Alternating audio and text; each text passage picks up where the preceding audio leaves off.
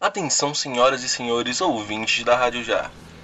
Eu me chamo Lucas Pereira, ao meu lado Jadson Luigi, e esse é o quadro Sobrevoo, uma ponte aérea com as notícias que podem ter fugido do seu radar. Após alguns avisos, estaremos prontos para decolarmos, diferentemente do que ocorreu com a Superliga Europeia, que nem mesmo decolou e foi abatida ainda na pista. A competição que estava em processo de oficialização faria frente à Liga dos Campeões da UEFA. Tinha como idealizadores 12 grandes equipes do continente europeu, incluindo equipes da Inglaterra, Itália e Espanha.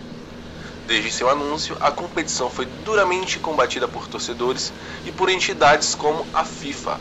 Após sofrer duros golpes, contando com a desistência de vários clubes fundadores, a competição acabou sendo cancelada.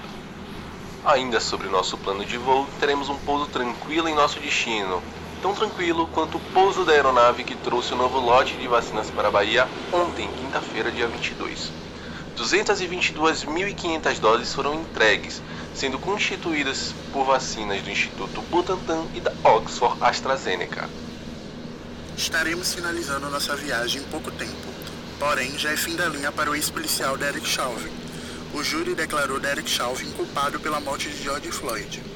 O ex-policial respondia a três acusações de homicídio, sendo condenados em todas elas.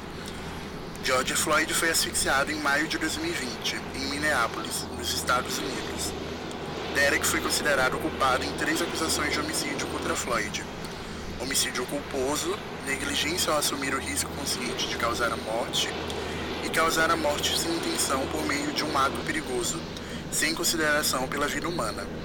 A pena será anunciada no prazo de dois meses. Encerrando nosso plano de voo, temos um informe importante. Hoje, dia 23 de abril, é comemorado o Dia Mundial do Livro. Os livros que são uma espécie de avião e nos fazem viajar por inúmeros lugares, e sem sair de casa. A data foi escolhida em homenagem à morte de três grandes escritores, Miguel Cervantes, William Shakespeare e Inca Garcilaso. Como sugestão de leitura, trazemos o livro Doutorado, do baiano Itamar Vieira Júnior. O romance atingiu a marca de 130 mil exemplares vendidos e virou febre no país. O best-seller atualmente ocupa o primeiro lugar na lista dos mais vendidos de ficção da revista Veja. Programa do dia 23 de abril. Obrigado por nos escutarem. Visitem nossas redes sociais. Nosso Instagram é radio.já. Nossa fanpage é facebook.com.br e tenham todos uma boa semana. Este podcast é uma realização da Rádio Já. Produção: Jadson Luiz e Lucas Pereira. Edição: Lucas Pereira. Orientação: Leonardo Bião. Para este episódio, usamos notícias dos sites G1, B9 e Metro 1.